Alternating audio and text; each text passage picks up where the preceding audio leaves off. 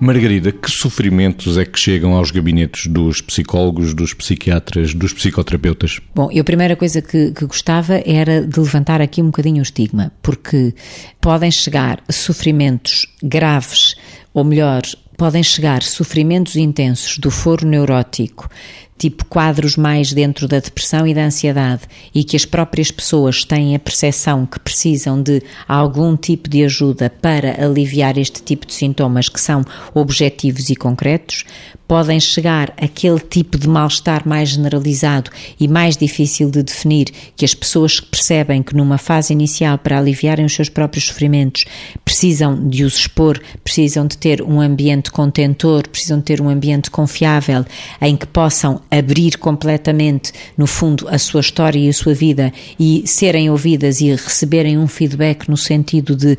poderem ser ajudados a lidar com determinadas situações, muitas vezes situações que podem ser do foro familiar, podem ser do foro profissional, podem ser até do foro de algumas doenças físicas e que as pessoas estão em contacto com esse diagnóstico e com esse sofrimento físico e querem, no fundo, aprender a lidar com isso. E depois ainda podem chegar outro tipo de sofrimentos bastante mais graves, que são do domínio, eh, enfim, psicótico, eu não queria estar agora aqui a pôr rótulos porque isto é para todas as pessoas entenderem, e que a maioria das vezes nessas, nesses quadros, digamos assim, a própria pessoa pede ajuda, mas já pede ajuda frequentemente sensibilizada por outros que estão à sua volta e que a fazem sentir que verdadeiramente tem necessidade e a pessoa anui em tentar ou procurar, digamos, eh, uma ajuda para poder suportar melhor aquela situação que está a viver, que às vezes eh, se intensifica mais no domínio das relações significativas. Mas não ficou tudo dito. Vamos ao Vitor. Vitor, que sofrimentos podem chegar aos gabinetes dos psicólogos, dos psiquiatras, dos psicoterapeutas? Além dos sofrimentos que a Margarida já referiu, às vezes, nomeadamente no que diz respeito aos psicoterapeutas, podem não, não chegar sofrimentos específicos. Quero eu dizer que há pessoas que vão à procura de se autoconhecer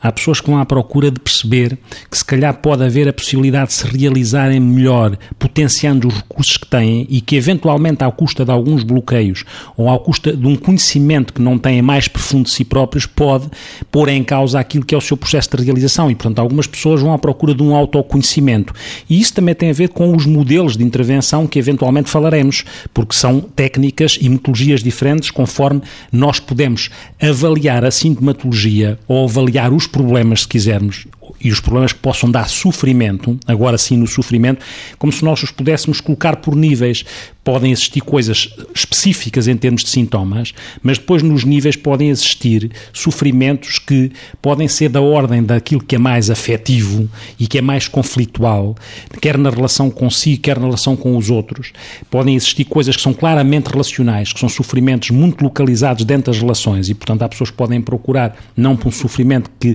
identificam em si, mas que identificam na relação que estão a ter ou nas relações que têm,